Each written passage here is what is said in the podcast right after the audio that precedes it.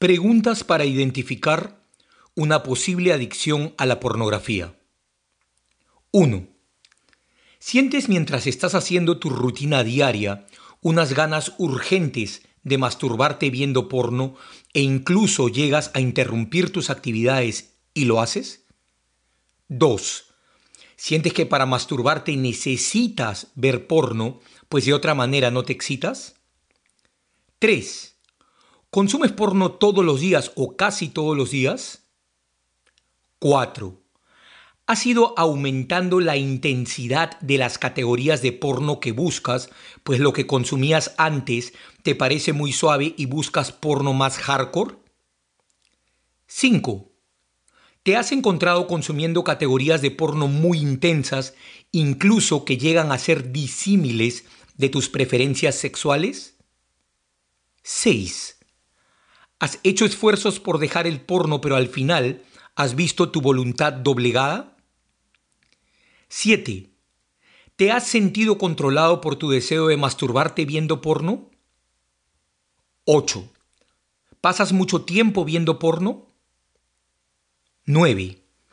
¿Destinas mucho dinero en porno premium, webcam girls o cualquier forma de porno online? 10. ¿Alguna vez has puesto en riesgo tu trabajo o tus relaciones por ver porno online? 11. ¿Sientes que has perdido el control de tu vida por la pornografía? 12. ¿Has construido una especie de ritual en la forma como te masturbas viendo porno? 13. ¿Sientes que el momento en que te masturbas viendo porno es el mejor momento del día? 14. ¿Te sientes avergonzado o culpable cada vez que eyaculas al terminar de masturbarte viendo porno? 15. ¿Has experimentado con una pareja sexual alguna situación adversa como eyaculación retardada, eyaculación precoz o impotencia, pero con el porno todo es normal? 16. ¿Sientes que has perdido la capacidad para crear intimidad con una mujer por tu hábito de masturbarte viendo porno? 17. ¿Piensas que te has aislado o que tienes dificultades al socializar por el tiempo que le dedicas al porno? 18. ¿Te sientes constantemente ansioso, preocupado, enojado o deprimido y crees que existe relación entre ello y tu hábito de masturbarte viendo porno? 19. ¿Has comenzado a fallar en tus compromisos, mentir o afectar tu trabajo por culpa del porno? 20. ¿Sientes que vives una doble vida debido al consumo de pornografía?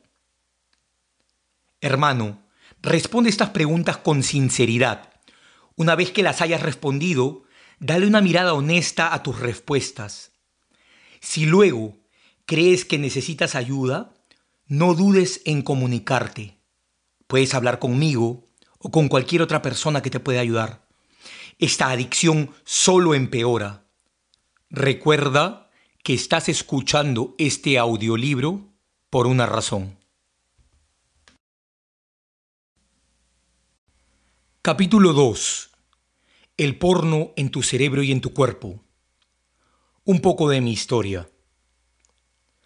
Siempre fui un niño curioso Aquella mañana limeña del invierno de 1991 se presentaba como una mañana cualquiera. Acababa de cumplir 11 años y nada hacía presagiar que sería diferente a las demás. Como siempre, mi padre y mi madre se iban a trabajar. Mi hermano mayor y mi hermana menor se iban al Liceo Naval, mientras que mi otro hermano, un año mayor que yo, estudiaba por las tardes conmigo en el colegio católico. En las mañanas nos cuidaba mi tía, más o menos la rutina era desayunar en familia y luego hacer tareas temprano para alistarse a ir al colegio en el turno de la tarde. La escuela quedaba cerca de la casa y con mi hermano aprendimos desde niños a ir en bus público en vez de la movilidad escolar. Cuando hacíamos los deberes en la noche, la mañana nos quedaba libre y con Fernando improvisábamos algún juego. jugábamos fútbol, nos íbamos al mercado de Magdalena o veíamos dibujos por televisión. Esa mañana, Fernando, mi tía, y la muchacha que hacía la limpieza estaban viendo televisión, y como aquello me aburría, me fui al cuarto a leer una colección de libros que se llamaba El Tesoro de los Niños. Estuve leyendo un rato, pero cuando me cansé de leer, fui al cuarto de mi padre a buscar tesoros, como usualmente le llamaba a la actividad de rebuscar entre las cosas de papá y mamá por pura curiosidad. Era un típico día frío de esos en que Lima se cubre de una neblina tan densa que es difícil ver 20 pasos por delante de uno. Lo recuerdo con claridad porque las emociones tan intensas que sentiría aquel día se me impregnaron como fuego en mi mente pueril. Me encantaba buscar tesoros ocultos en el cuarto de papá y mamá y el único momento para hacerlo era mientras ellos estaban trabajando. Comencé a rebuscar en el ropero de mi padre. Allí había un cajón que estaba atracado y nunca abría. No sé cómo me las ingenié, pero logré sacar una caja con documentos y papeles viejos. Allí había documentos, una libreta de notas de la escuela primaria de mi padre con altas calificaciones, papeles acaso importantes para él, todos antiguos y escritos con máquina de escribir. Pero lo que más me llamó la atención fue ver una foto de él en blanco y negro haciendo su primera comunión donde veía el vivo retrato de mi hermano mayor. Al terminar de revisar la caja, cuando ya la iba a descartar para rebuscar otras cosas, noté que en la parte de abajo había un sobre manila grande tamaño oficio. Pensando que encontraría más fotos, abrí el sobre y en ese momento ocurrió algo que iría a cambiar el curso de mi existencia para siempre. Mis ojos no daban crédito a lo que estaba viendo. Era una revista Playboy. Yo sabía lo que era, pues entre los chicos de la escuela se hablaba del tema y algunos se ufanaban de tener una o de ver la de sus hermanos mayores. Abrí la revista muriendo de curiosidad y al verla sentí algo que nunca había experimentado. Una sensación de cataclismo me recorrió la espalda y un estremecimiento irracional se adueñó de mi cuerpo para siempre. A mis once años de edad estaba viendo por primera vez en aquella revista el cuerpo de una mujer desnuda, y esa experiencia tan asombrosa me dejó hasta hoy los rezagos de un temblor sobrenatural. Yo no sabía que esa revista me cambiaría la vida para siempre. La tenía entre mis manos como si me hubiera estado esperando durante mucho tiempo, como si se tratase de un pacto sagrado, como si una voz sobrenatural me dijera, He aquí este instrumento que te mostrará tu misión en el planeta. En ese momento era solo una revista con mujeres desnudas que entusiasmaba mis ojos y mi curiosidad infantil. Esas imágenes me revelaban el más extraordinario milagro de la creación, el cuerpo de la mujer. No era una revista Playboy cualquiera, como las que tenían artículos y tres o cuatro sesiones de fotos de mujeres desnudas. Esta era una edición de aniversario en donde todas las páginas tenían fotos de mujeres desnudas y además la revista era más gorda que una edición normal mujeres bellísimas de todas las razas, formas y colores. Me quedé extasiado contemplando por primera vez unos senos, una vagina, la tersura de la piel de aquellas mujeres. Podía sentir en mi imaginación la suavidad de esos pechos, admiraba los cabellos bien arreglados, me perdía en la inmensidad de aquellos ojos celestes, verdes o pardos, mientras descifraba las expresiones de aquellas sonrisas perfectas. A mis once años, presenciaba aquel milagro con el raro sentimiento de un asombro antiguo. Por supuesto, no me imaginaba que en el acto de descubrir esa belleza me quedaría enganchado por más de 20 años y gradualmente esa búsqueda no solo iría creciendo, sino que se intensificaría hasta hacerme tocar fondo. Sin darme cuenta, aquella mañana accidental derivó de forma paulatina en una adicción a la pornografía que me causaría dolor, pero que me ayudaría a encontrar mi misión en la vida. Durante varios meses, aquella revista Playboy fue mi gran tesoro. La escondía debajo del colchón y la miraba todos los días.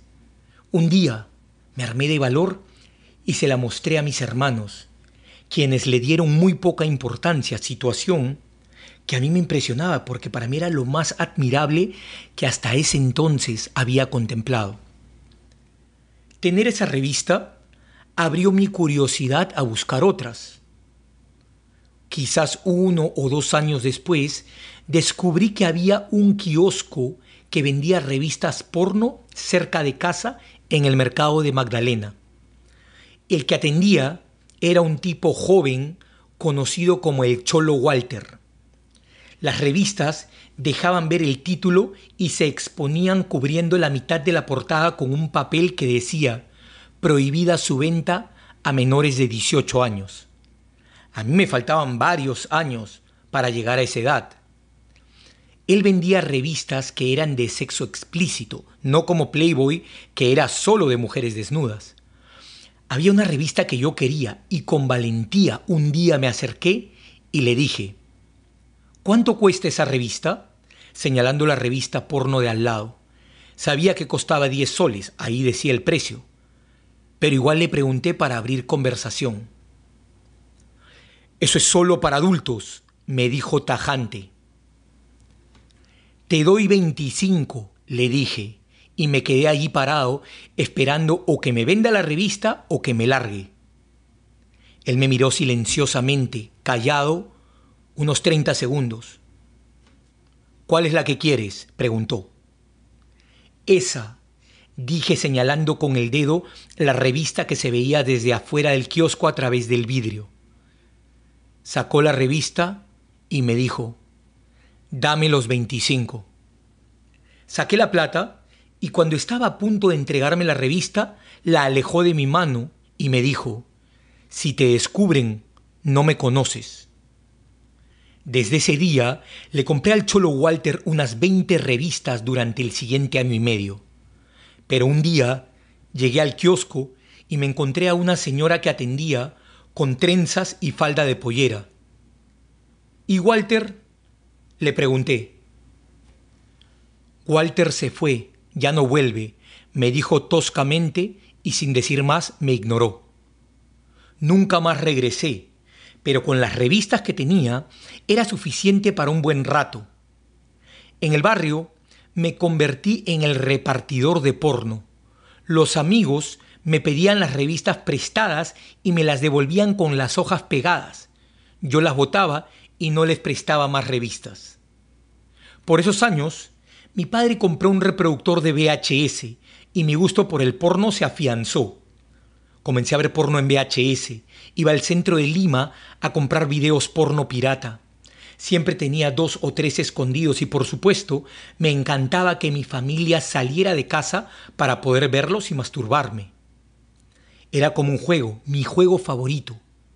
Yo vivía mi vida normal, no sentía la obsesión que muchos adictos describen, pero si se daba la oportunidad lo hacía. Pero poco a poco, cada vez que me quedaba con la casa sola, no perdía la oportunidad de ver la última película porno pirata que había comprado en La Cachina. La Cachina era un mercado de cosas usadas, robadas o pirateadas que quedaba en el centro de Lima donde todo era muy barato. El problema con la adicción al porno es que ocurre de forma paulatina. Nadie se despierta siendo adicto al porno, ansioso por ver una sesión de gangbang o una escena de sexo interracial. La adicción ocurre gradualmente, aumentado en cada ocasión que abres la computadora y vas al site porno de siempre. Cada vez que ves porno, alimentas la adicción.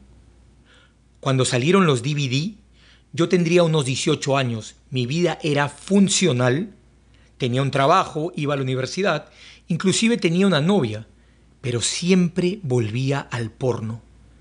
Ver porno en DVD era más fácil que en VHS. Además, podía acceder mucho más fácil porque la piratería estaba a pedir de boca en Lima. Un DVD que costaba 15 dólares, en el centro de Lima costaba 5 soles, es decir, un dólar con 50 centavos. Cada vez que iba me compraba dos o tres. Cuando me aburría de ellos, se los regalaba a mis amigos y compraba más. Una tarde fui al centro de Lima a comprar dos DVD. Los metí en mi mochila. Cuando llegué, se habían partido con los libros de la universidad y no los pude ver. Me puse furioso, como nunca lo había estado antes en la vida. Sin embargo, nunca relacioné aquella reacción con la naciente adicción a la pornografía, ya que tenía una vida aparentemente normal, pero en mi fuero secreto el porno siempre estaba presente. A los 23 años me mudé a Estados Unidos y me independicé. Mientras aprendí inglés, comencé a trabajar en el negocio del restaurante, una industria en donde hay mucho alcohol, drogas y promiscuidad. Nunca me metí en drogas, aunque por un tiempo estuve saliendo a bares y bebiendo alcohol con la gente del trabajo, pero eso fue muy breve. No me enganché con alcohol o con drogas, pero sí me volví muy promiscuo. En la industria de los restaurantes hay muchas mujeres hermosas, algunas meseras o hostes son sumamente atractivas, así que comencé a llevar una vida sexual bastante desordenada. Pero aun cuando tenía sexo con mujeres de carne y hueso, el porno seguía siendo una parte importante de mi vida. Tenía una vida normal, entre comillas, tuve varias novias, algunas de ellas bastante atractivas, pero detrás de la cortina siempre volvía al porno. Cuando vivía en Tampa tenía 27 años y vivía con una muchacha colombiana muy bella. Tenía un rostro muy atractivo, un cuerpo voluptuoso y una sonrisa inmaculada. La había conocido trabajando en ventas en Verizon. Era muy hermosa al punto de que todos los hombres del departamento de ventas trataban de seducirla y yo era el único que no lo hacía y creo que eso fue lo que le atrajo hacia mí. A los pocos meses ya estábamos viviendo juntos y literalmente yo era la envidia de todos los vendedores. Y aunque yo tenía una vida sexual activa con ella, igual siempre volvía al porno. El porno era como mi red de seguridad, pasara lo que pasara, siempre estaba allí para recibirme con los brazos abiertos. Una noche, recuerdo que hicimos el amor. Al terminar, nos dimos una ducha y nos fuimos a dormir. Por alguna razón, me desperté entre las 3 o 4 de la madrugada y me vinieron unas ganas intensas de ver porno y masturbarme. Me levanté de puntillas de la cama, salí del cuarto y me fui al comedor. Abrí la computadora y me puse en acción. No sé en qué momento ocurrió, ya que no hice el menor ruido y tenía los audífonos puestos cuando escuché un grito. ¿Qué haces? Ahí estaba mi novia, gritando con la cara más furiosa que le había visto desde que la había conocido. ¿Qué estás haciendo? repitió. Mi primera reacción fue obviamente detenerme, cerrar la computadora y actuar con naturalidad como si nada malo estuviera pasando. Ella estaba furiosa. ¿Qué es esto? gritó. Si apenas hemos hecho el amor antes de acostarnos. Yo me quedé en silencio mirándola. Y todavía estabas mirando porno con una mona. En Colombia, una mona es una mujer rubia. ¿Qué te pasa? ¿Te gustan las rubias acaso? Ella estaba furiosa y la verdad me costó mucho amistarme con ella. De más está decir que esa noche me mandó a dormir al sofá. Búscate una mona si eso es lo que quieres, me gritó cerrándome la puerta del cuarto en la cara. Aquella situación a mí me pareció graciosa. No me daba cuenta de la gravedad del asunto. Primero, por no encontrar satisfacción con un ser humano de carne y hueso. Segundo, por no dar importancia a la opinión de mi pareja en materia de sexualidad e ignorar por completo lo que ella podía estar sintiendo. Quizás en su mente ella se decía, ¿es que acaso no soy suficiente para mi hombre? ¿Es que no lo satisfago? Posteriormente, reflexionando sobre este incidente, me he dado cuenta de que los adictos al porno tienen una vida sexual en donde su pareja no participa y de hecho el adicto malgasta energía sexual que podría usar para tener una hermosa vida sexual con su pareja. Ensimismado en mi propia historia y sin darle importancia a sus sentimientos, yo tomaba todo eso como un incidente gracioso y con una gran falta de empatía hacia los sentimientos y emociones que ella estuviera sintiendo. Quizás ella se sentía frustrada, rechazada o traicionada, al mismo tiempo que furiosa y humillada. Y yo me reía sin darle importancia. Por supuesto que la convencí de que eso era un hecho casual, cuando era algo que se repitió muchas veces. Ella nunca se imaginó que yo esperaba a que ella se vaya al centro comercial, a pasear al perro, a la clase de yoga, para yo perderme en el porno. Quizás esos fueron los primeros avisos que me dio la vida sobre la adicción, pero yo no hice caso. En ese momento tenía 27 años y tuvieron que pasar otros 5 para que yo pudiera reaccionar. Pero, como suele ocurrir, tuve que tocar fondo para aprender sobre los peligros del porno en el cerebro humano y entender el carácter sagrado de la sexualidad. El porno y tus hijos. Si tú eres padre o madre o piensas serlo, este capítulo es para ti. Si ahora no tienes hijos, quizás tu existencia gira únicamente en torno a tu persona. Pero el día que tengas hijos o hijas, pregúntaselo a cualquier padre o madre, tu existencia girará en torno a ellos. Tu felicidad será la de ellos y la suya será la tuya. Es inevitable, es parte de la naturaleza de los seres humanos. Nadie te dice que esto va a eliminar tu individualidad, pero como padre o madre querrás que tus hijos salgan al mundo bien equipados para vivir la mejor vida posible. El tema de la sexualidad es un tema crucial para los seres humanos.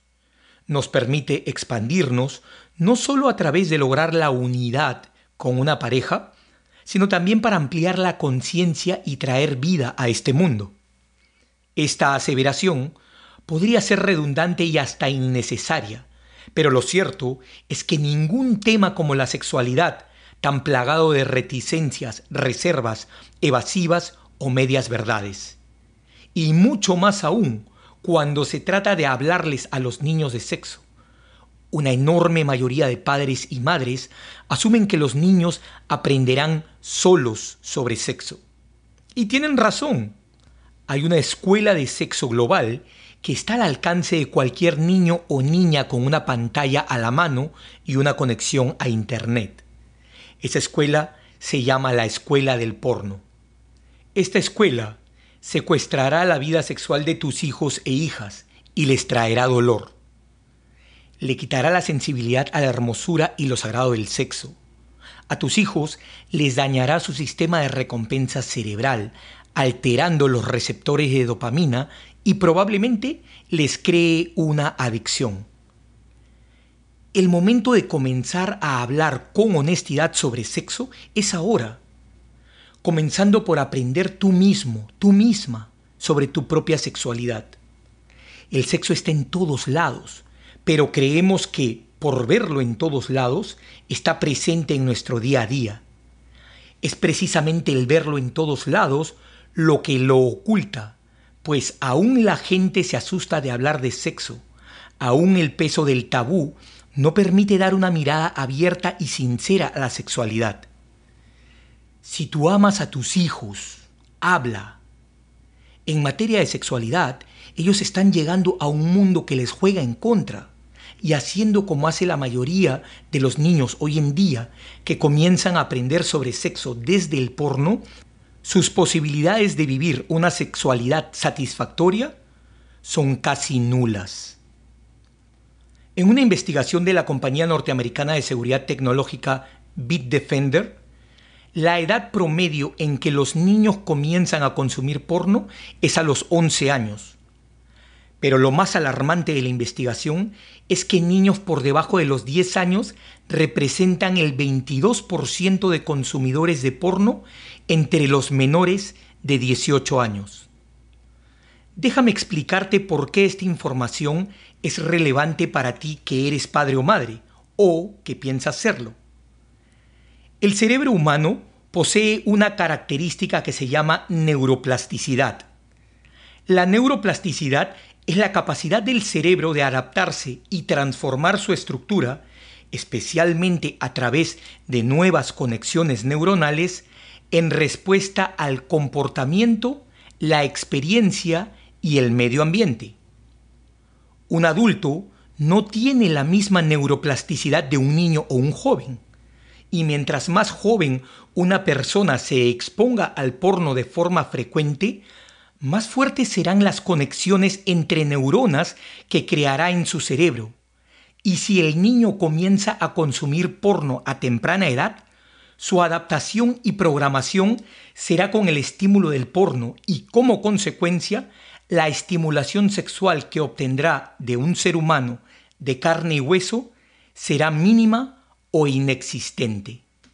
Es más, si luego de experimentar cualquiera de los síntomas fisiológicos negativos asociados con la adicción al porno, ese jovencito o jovencita decide comenzar un proceso de limpieza y recuperación para sanar la adicción al porno, conocido en inglés como rebooting, por ser más joven le tomará mucho más tiempo recuperarse y volver a adaptar su cuerpo a su estado normal que a un adulto puesto que las conexiones neuronales adaptadas al superestímulo del porno son mucho más fuertes por haberse formado en un periodo en que la plasticidad de su cerebro funciona al máximo de su capacidad.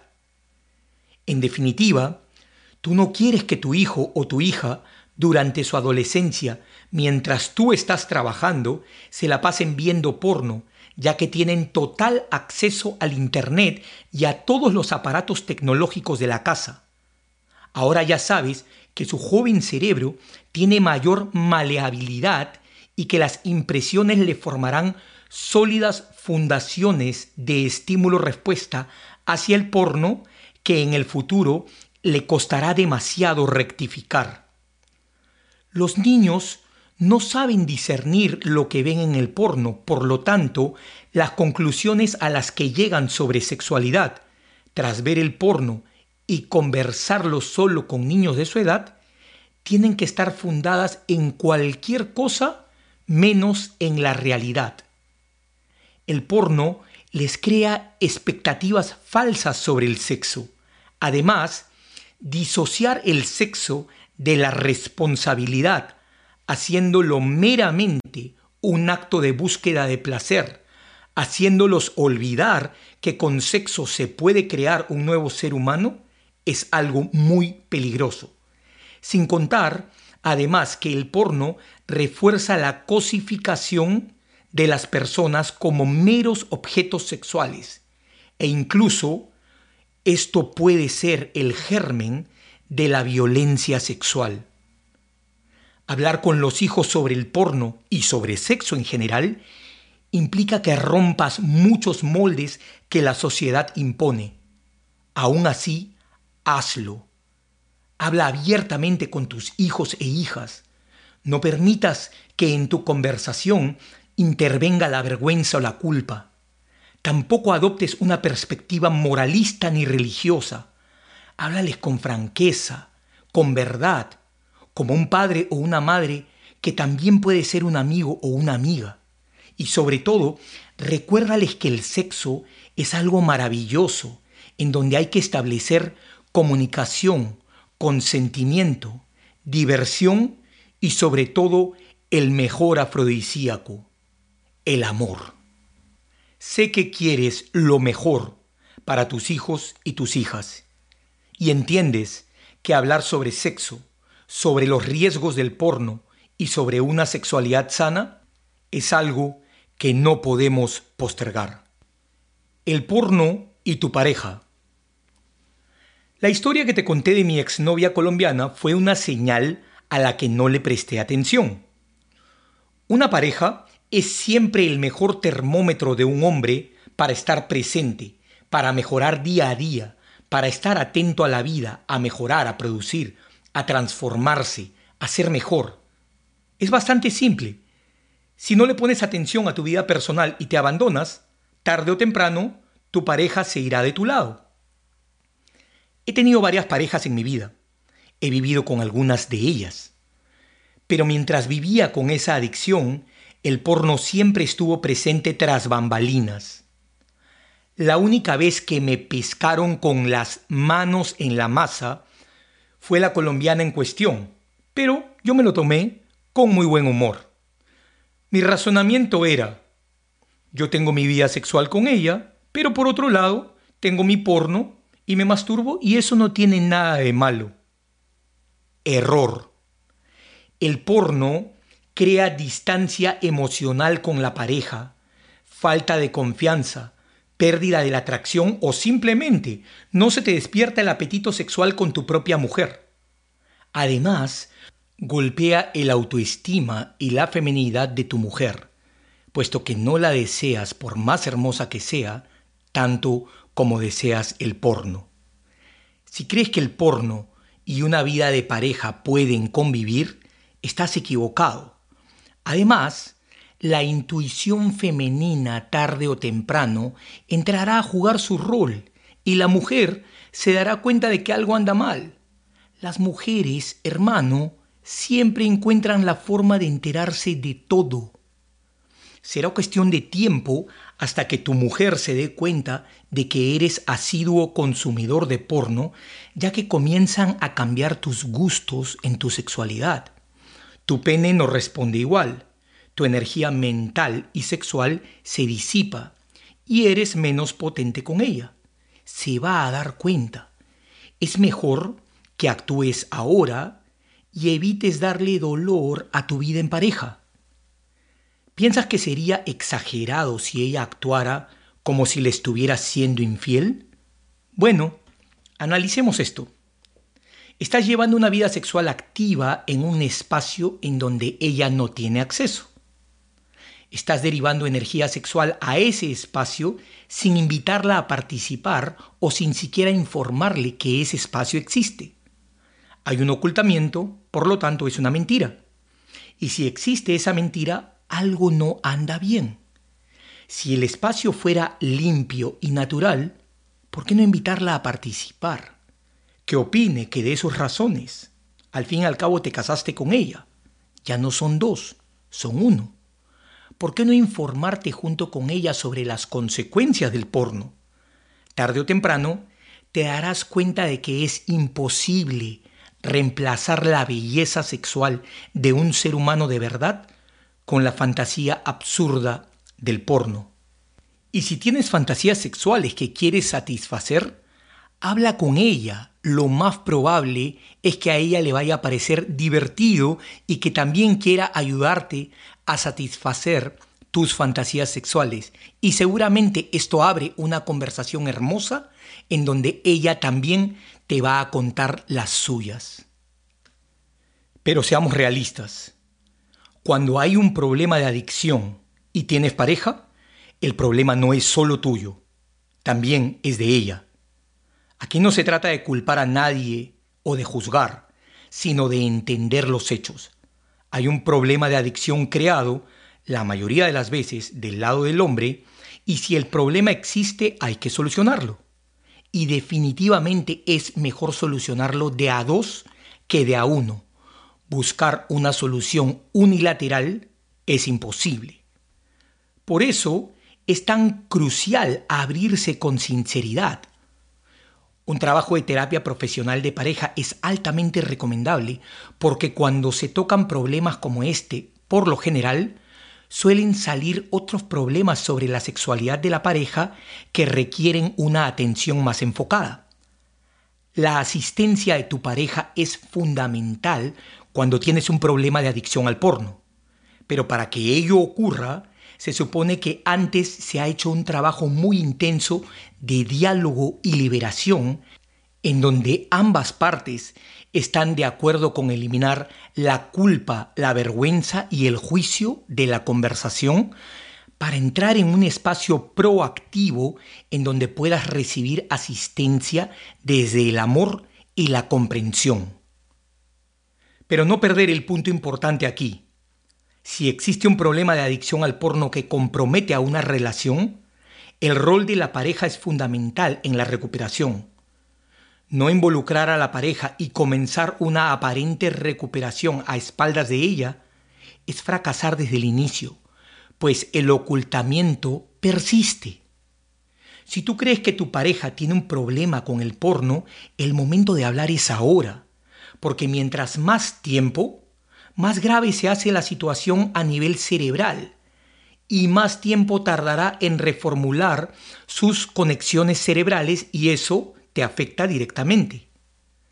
Hay mujeres que, al darse cuenta de que su hombre tiene un problema de adicción, tratan de competir con las actrices porno, metiéndose en dietas absurdas, haciéndose cirugías plásticas, tratando de verse como ellas. Hay otras que cambian radicalmente su comportamiento, actuando de forma más extrema o hablando más sucio a la hora de tener sexo, y creen que esto ayudará a que su hombre deje el porno. Error gravísimo.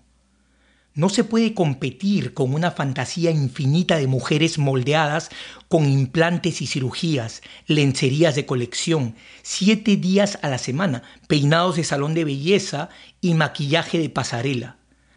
Tarde o temprano, siempre aparecerá una nueva actriz porno más sexy que la anterior una que hable más sucio o una que haga cosas más extremas.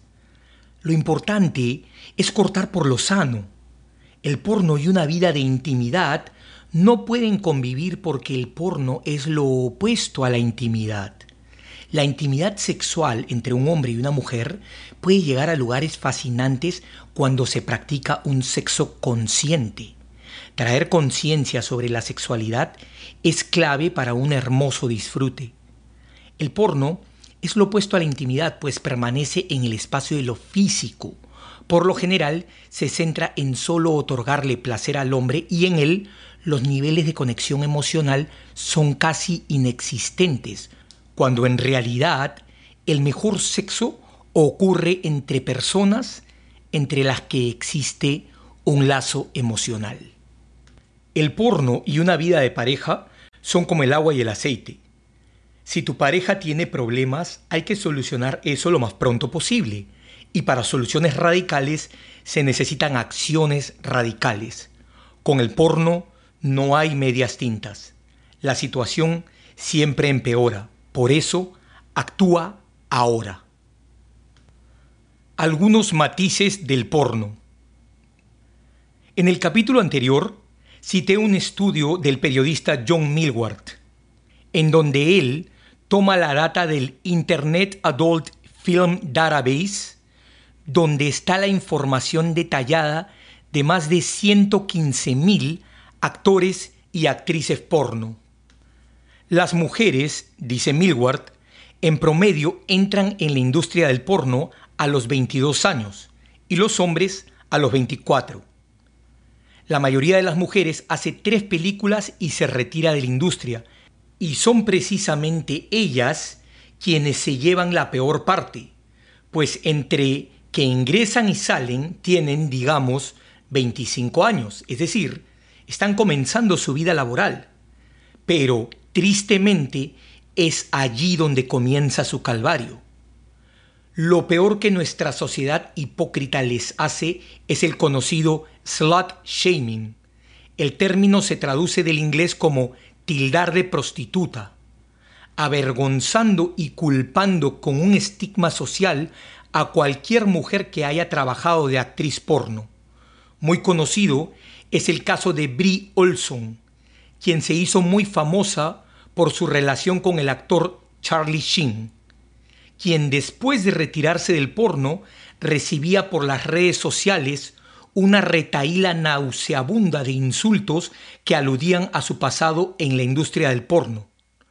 En una famosa entrevista, ella comentó, Solo quiero que me traten como a cualquier ser humano, no como a una pedófila.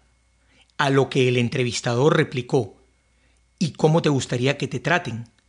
Y ella respondió con lágrimas en los ojos, Solo me gustaría que me traten como tratarían a una enfermera casada y con dos hijos que vive en Indiana. Si me tratan así, yo sería muy feliz. Pero creo que eso nunca pasará. Por eso, ni pienso en ello. El escritor Nathaniel Hawthorne contó esta misma historia en su extraordinaria novela de 1850, y hoy, a pesar de haber cambiado de circunstancias y progresado como humanidad, hay ciertas cosas que como sociedad no hemos superado. Nuestra sociedad todavía se regodea colocándole una letra escarlata en el pecho a quien juzga desde su sacrosanto paraninfo por violar reglas morales de las que se jacta de la boca para afuera. Otro factor es el dolor y el vacío que muchos actores y actrices refieren que sienten al trabajar en esta industria. Un caso conocido fue el de Gregory Patrick, quien después de una carrera en el porno de más de 20 años, llegó a ser el actor porno más famoso y premiado de la historia, quien llevaba una vida tan vacía, según él mismo cuenta, que decía, Ganaba dinero para comprar drogas y alcohol para tapar el dolor que me causaba el hacer porno. Y luego volvía a hacer porno para ganar dinero para comprar alcohol y drogas para tapar el dolor que me causaba hacer porno. Esto no es una valoración moral, sino hechos que atañen al ser humano.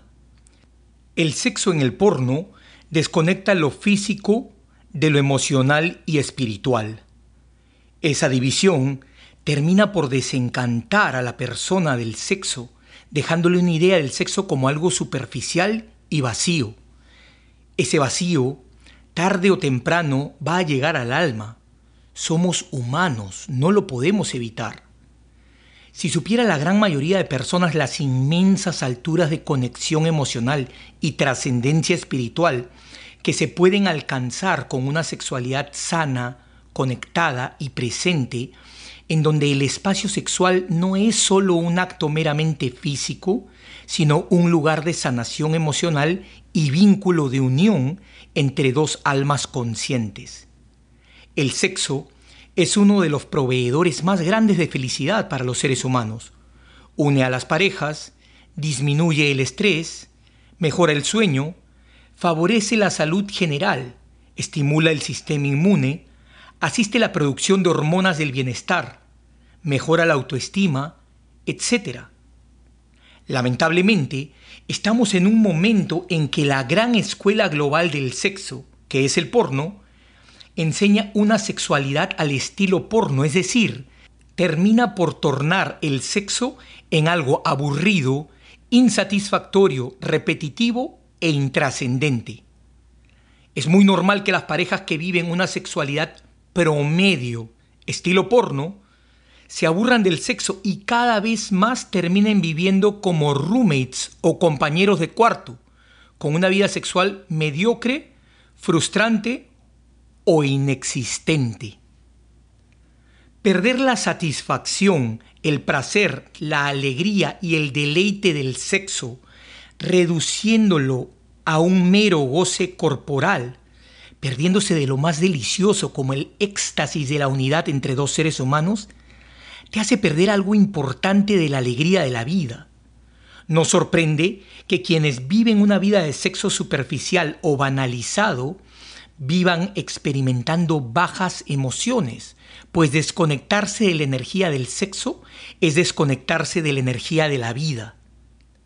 Quizás esta banalización del sexo que el porno intensificó tenía que llegar a estos niveles tan alarmantes para que los humanos logremos comprender el carácter sagrado, alegre, placentero y maravilloso de ese regalo sagrado que es la sexualidad. La desconexión.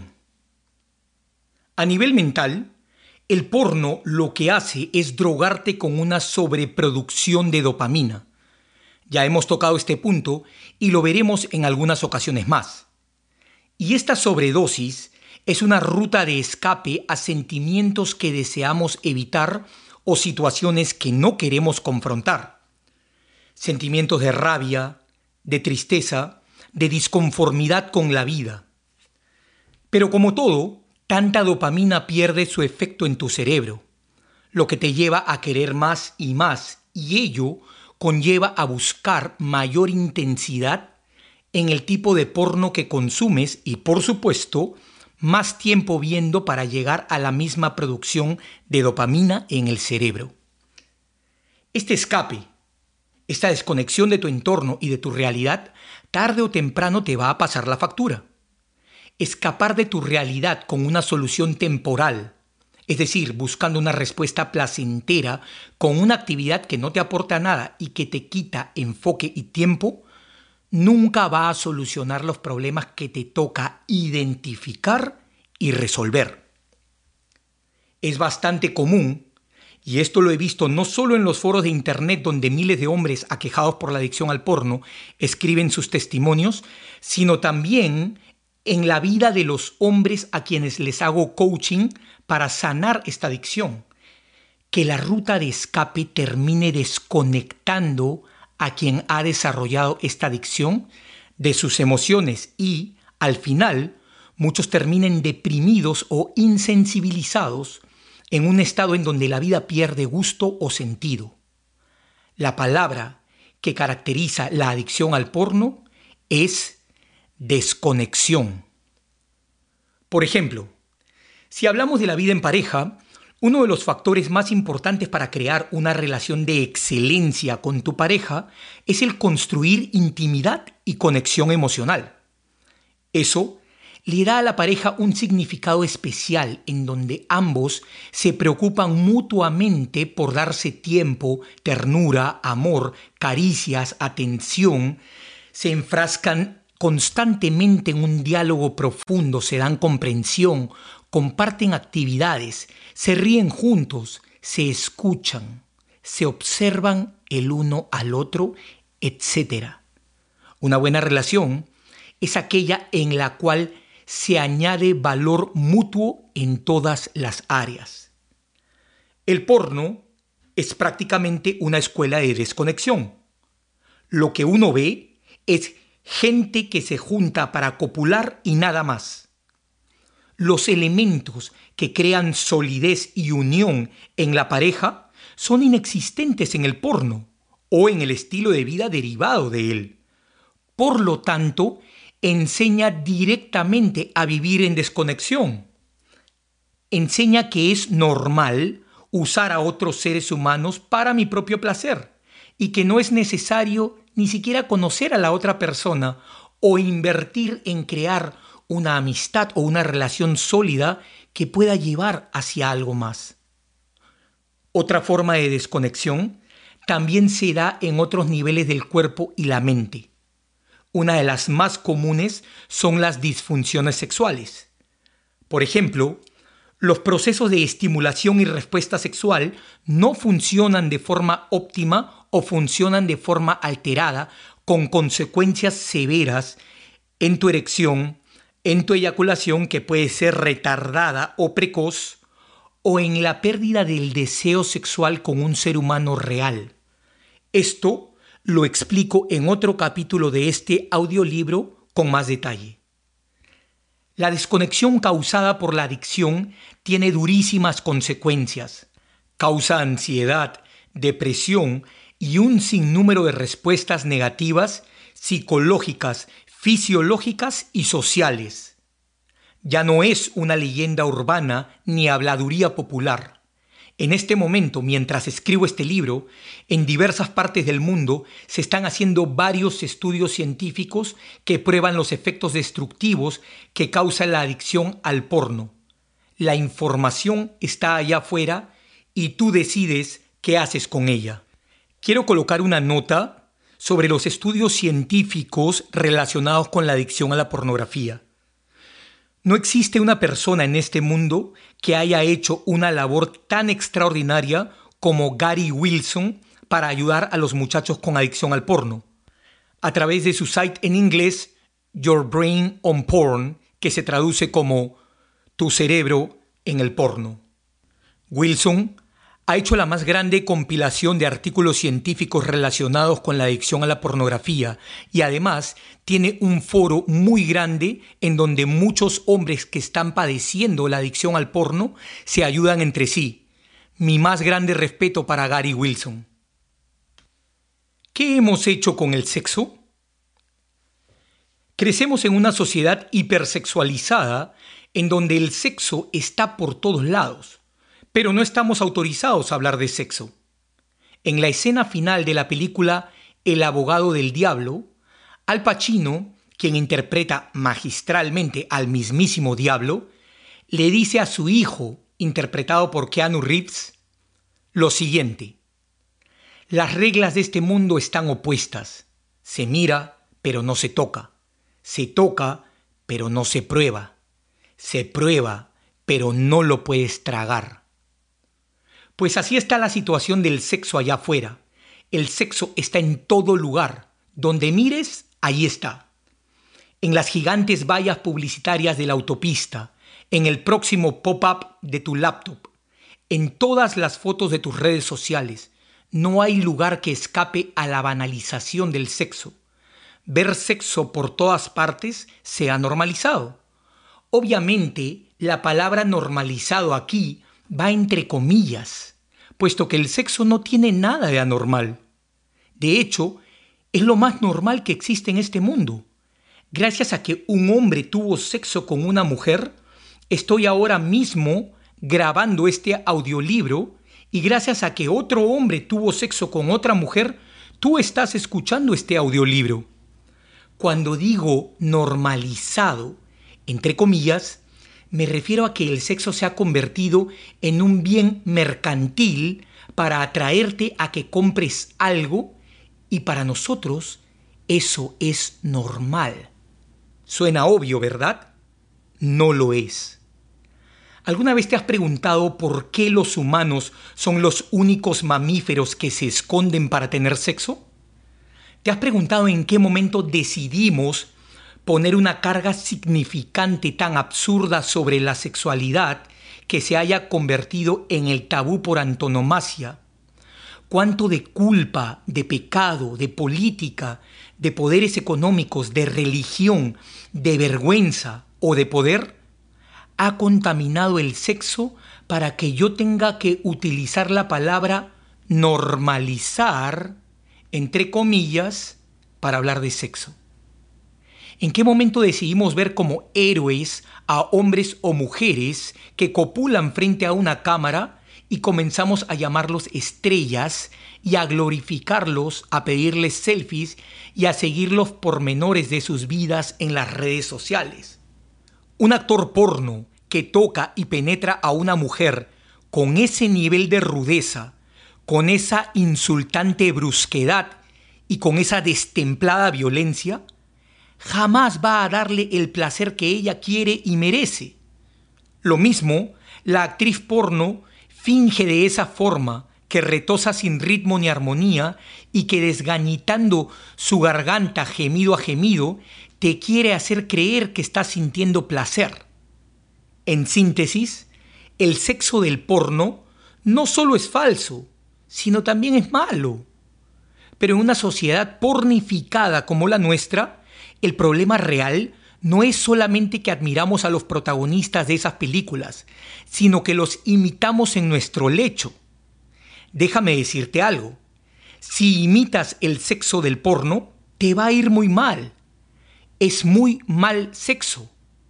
¿Quieres aprender algo nuevo sobre sexo? Hay una excelente introducción a la sexualidad sagrada. Es un libro de una escritora que se llama Nicole Daedon. El libro se llama Slow Sex, The Art and Craft of the Female Orgasm.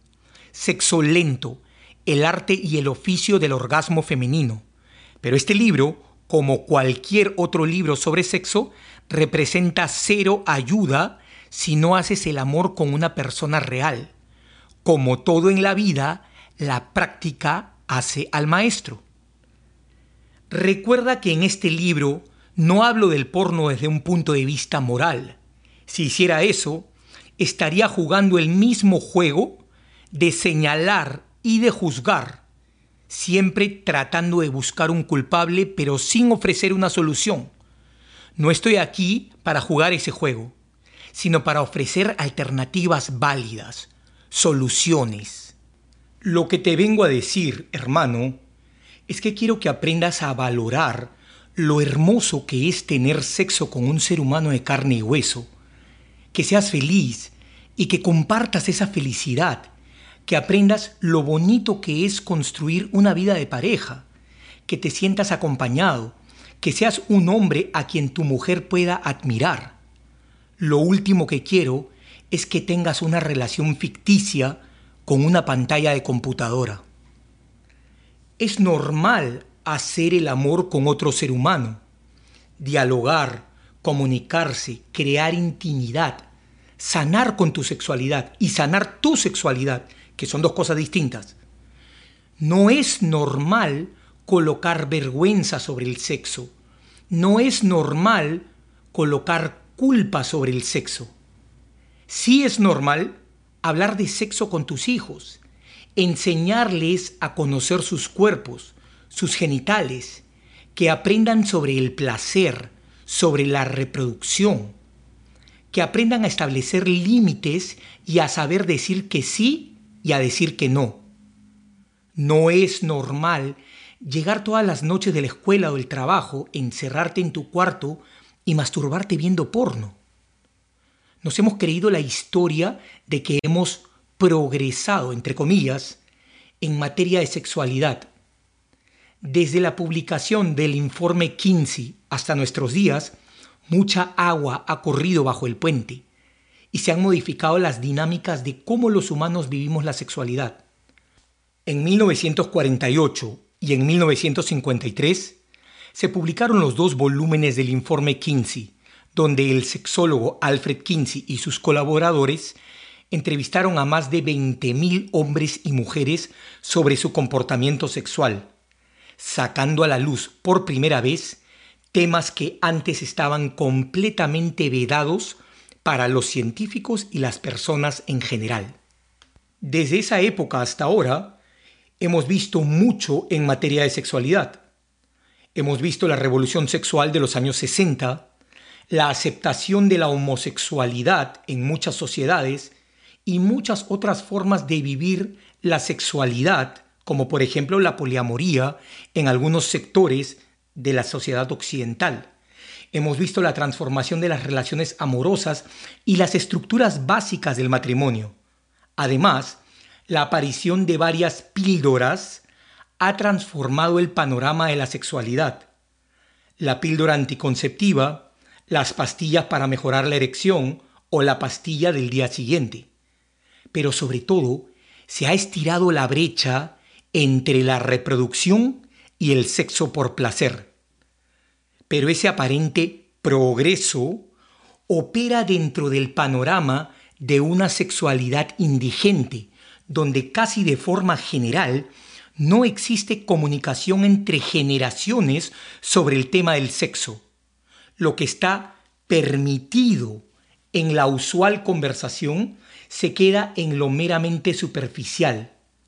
Sobre el sexo casual que tuviste el viernes por la noche, sobre lo buena que está la nueva chica del trabajo o pavoneándote sobre la forma como tuviste sexo con aquella muchacha que conociste por Tinder.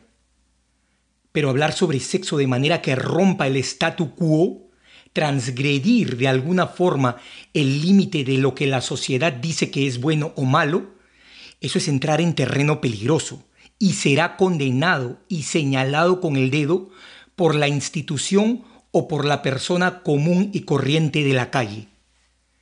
Debemos atrevernos a dar una mirada honesta al estado en que se encuentra la sexualidad humana.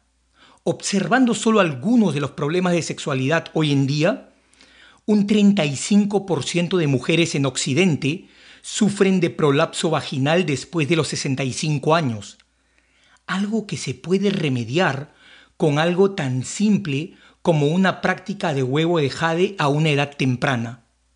Otro problema generalizado.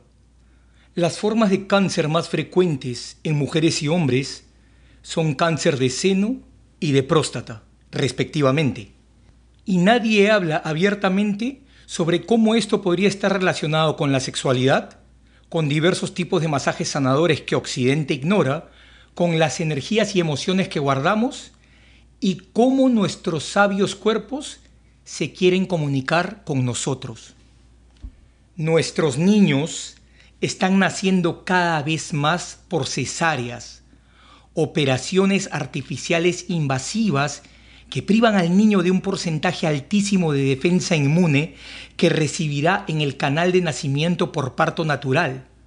Y muy pocos se atreven a decir que la experiencia espantosa y dolorosa que es el parto que ven de Occidente, recordemos la gran sentencia, multiplicaré tus dolores en el parto y darás a luz a tus hijos con dolor. Puede convertirse todo ello en un orgasmo mágico que trae a los bebés a este mundo en una fiesta cósmica llena de felicidad y de goce. Pues en ese contexto llega el porno llega el porno a convertirse en la escuela global del sexo. Y eso no solamente ha regado el mundo de amantes mediocres, sino también ha creado miles de casos de adicción a la pornografía, situación que se está convirtiendo en una amenaza que crece día tras día. El porno y los millennials. Si eres de la generación de millennials, lee esto con atención. Nunca antes como hoy hubo un porcentaje tan alto de jóvenes menores de 25 años con problemas de erección. Y esto se debe a que muchos problemas relacionados con la adicción al porno están afectando a una generación que ha crecido con Internet de alta velocidad y aparatos electrónicos al alcance de la mano. ¿Cuáles son algunos de los problemas fisiológicos causados por la adicción al porno? Por ejemplo, problemas de erección, eyaculación precoz, eyaculación retardada con pérdida de sensibilidad, desensibilización corporal, además de otras dificultades como problemas de autoestima, ansiedad, depresión o un desempeño mental pobre o incluso la imposibilidad de conectar emocionalmente con otra persona. Además, una creciente cantidad de jóvenes cohibidos e inseguros por el tamaño de su pene. Hablo específicamente de esta generación porque la generación millennial nació entre mediados de los 80 y principios del 2000. En ese tiempo, enormes cambios ocurrieron en nuestra sociedad el porno se transformó y esta generación recibió el primer impacto de ese cambio. Hay una enorme diferencia entre el hombre que miraba la revista Playboy y se masturbaba con el muchacho que hoy consume porno con el Internet de alta velocidad. Cuando hablo con millennials sobre problemas asociados al impacto del porno en sus vidas, siempre se repiten dos preguntas. Uno, ¿por qué mi proceso de recuperación toma tanto tiempo? Y dos, ¿por qué tengo el pene tan pequeño? Son preguntas que saltan a la conversación de forma regular, así que me aventuro a responderlas aquí. Primera pregunta. ¿Por qué mi proceso de recuperación tarda tanto? Esta pregunta llega a mí cuando el muchacho está teniendo problemas de erección causados por el porno en su mayoría. Verás, la generación previa y todas las generaciones anteriores que consumieron porno lo hicieron antes del Internet de alta velocidad, de las computadoras con tarjetas gráficas avanzadas para ver videos y del suministro infinito de porno de los tube sites gratuitos. En otras palabras, antes se programaba a nivel cerebral la respuesta erótica hacia personas reales y eventualmente una revista o una foto porno, pero definitivamente no al hardcore ilimitado y extremo del porno de hoy. Los millennials como tú, que pueden estar leyendo este libro, han crecido con el porno hardcore e intenso, que ha condicionado tu respuesta sexual. No solo la pantalla de la computadora o el celular, sino también a la narrativa falsa del porno. Mujeres semiperfectas con senos gigantes, incontables cirugías, comportamientos falsos y exagerados, orgasmos fingidos, actitudes sumisas, el maquillaje perfecto y el impecable peinado retocado por la estilista entre escena y escena. Contrastar eso con la realidad es un esfuerzo vano, ya que lo que ves en el porno no tiene nada que ver con la vida real. Al ver porno, aparte del sentido de la vista, no hay estimulación hacia los otros sentidos. En otras palabras, estás programando tu cerebro para una estimulación visual extrema y el resto de tu cuerpo y tu mente están desconectados de tu experiencia sexual. Precisamente, tu periodo de recuperación tarda más porque es de siempre tu estimulación sexual y tu programación cerebral ha sido con los niveles extremos del porno. Una mujer real no te estimula lo suficiente para producir la dopamina necesaria para tener la primera señal de la cascada de sustancias y procesos necesarios para tu erección. Adicionalmente, el cerebro de un jovencito es mucho más maleable que el cerebro de un adulto. Tiene mayor capacidad de neuroplasticidad. Por lo tanto, cualquier programación temprana será más difícil de remover o al menos tomará más tiempo. Y eso hace que el tiempo de recuperación de un joven sea más largo que el de un adulto. Todos los números varían, pero un hombre que esté en sus 30 o 40 podría tardar quizás uno o dos meses en volver a la normalidad de sus funciones sexuales, mientras que un millennial, digamos, en sus 20 podría tardar quizás entre 3 a 6 meses en recuperarse, puesto que reprogramar su cerebro costará más esfuerzo. Por eso, lo único que te puedo decir es que seas paciente, pero por favor no te rindas. Estás en el camino correcto para sanar y podrás crear una vida extraordinaria, libre de porno y con una sexualidad sana. Siguiente pregunta. ¿Por qué tengo el pene tan pequeño? Bueno, hermano, la respuesta casi siempre es la misma. No tienes el pene pequeño. Lo que pasa es que has crecido mirando porno desde que tienes uso de razón y lo que has hecho es compararte a los actores porno y eso te ha hecho inseguro.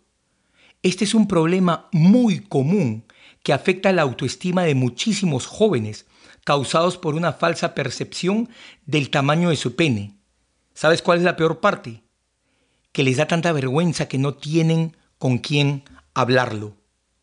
En un estudio publicado por la revista de Urología de la Asociación Americana de Urología, el tamaño del pene promedio en Estados Unidos es de 3.4 pulgadas, es decir, 8.8 centímetros en estado flácido y 5 pulgadas, es decir, 12.9 centímetros en estado erecto.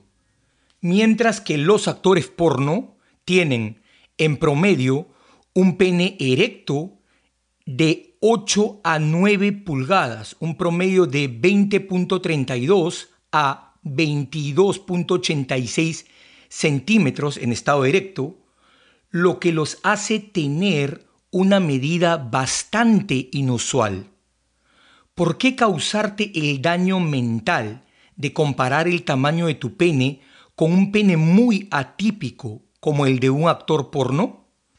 Creer que tienes un pene pequeño, según lo que te dicta la sociedad, te hará sentir que eres menos hombre, inseguro y que no podrás satisfacer a una mujer.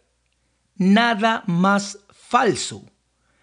Hermano, la hombría no se mide por el tamaño del pene, sino por el carácter y la palabra. Tú respetas tu palabra de hombre, eres íntegro y eres mejor hombre, no por el tamaño del pene. Además, el placer que siente tanto el hombre como la mujer en el sexo depende más de la conexión emocional, de la práctica, de conocerse y sobre todo de disfrutarse mutuamente. Claro que para un jovencito que vive metido en este problema, la cosa no es tan fácil.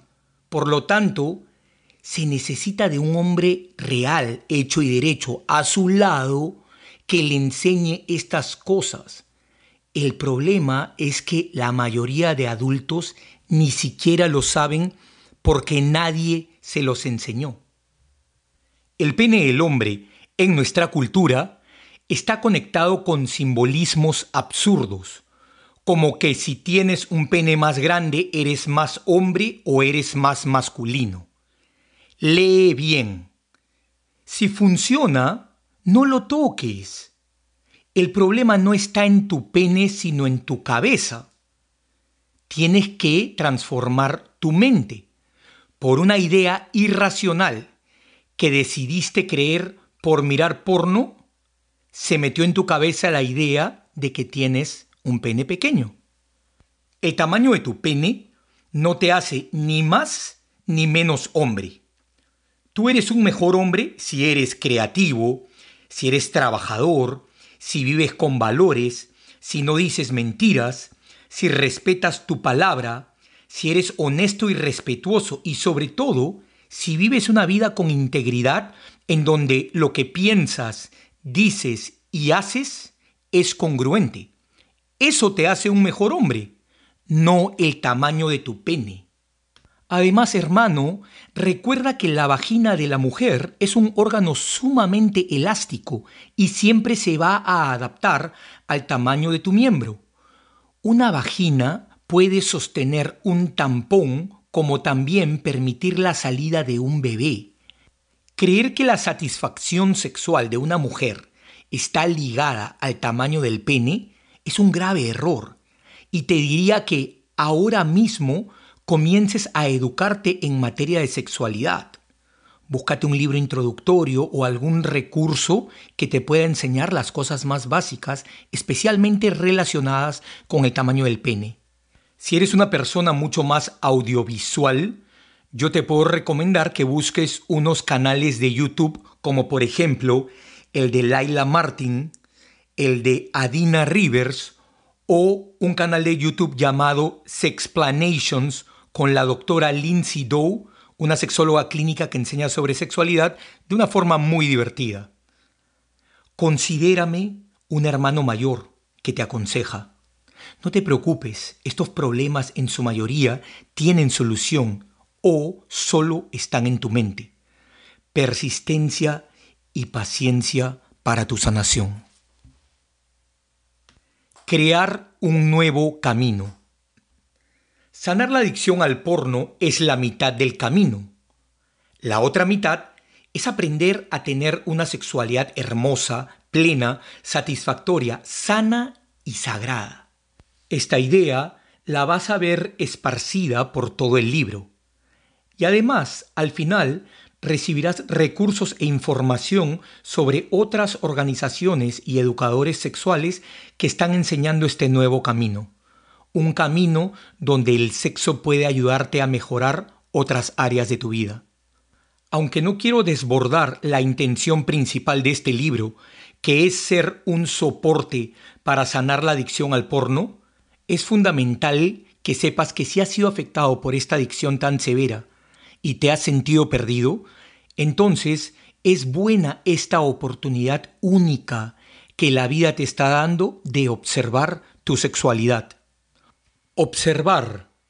Esto es importante porque el subconsciente está siempre haciendo preguntas y todo el tiempo te las estás respondiendo. Si tus preguntas internas son ¿por qué no tengo voluntad para vencer esta adicción? o ¿por qué soy una falla que no puedo controlar mis impulsos?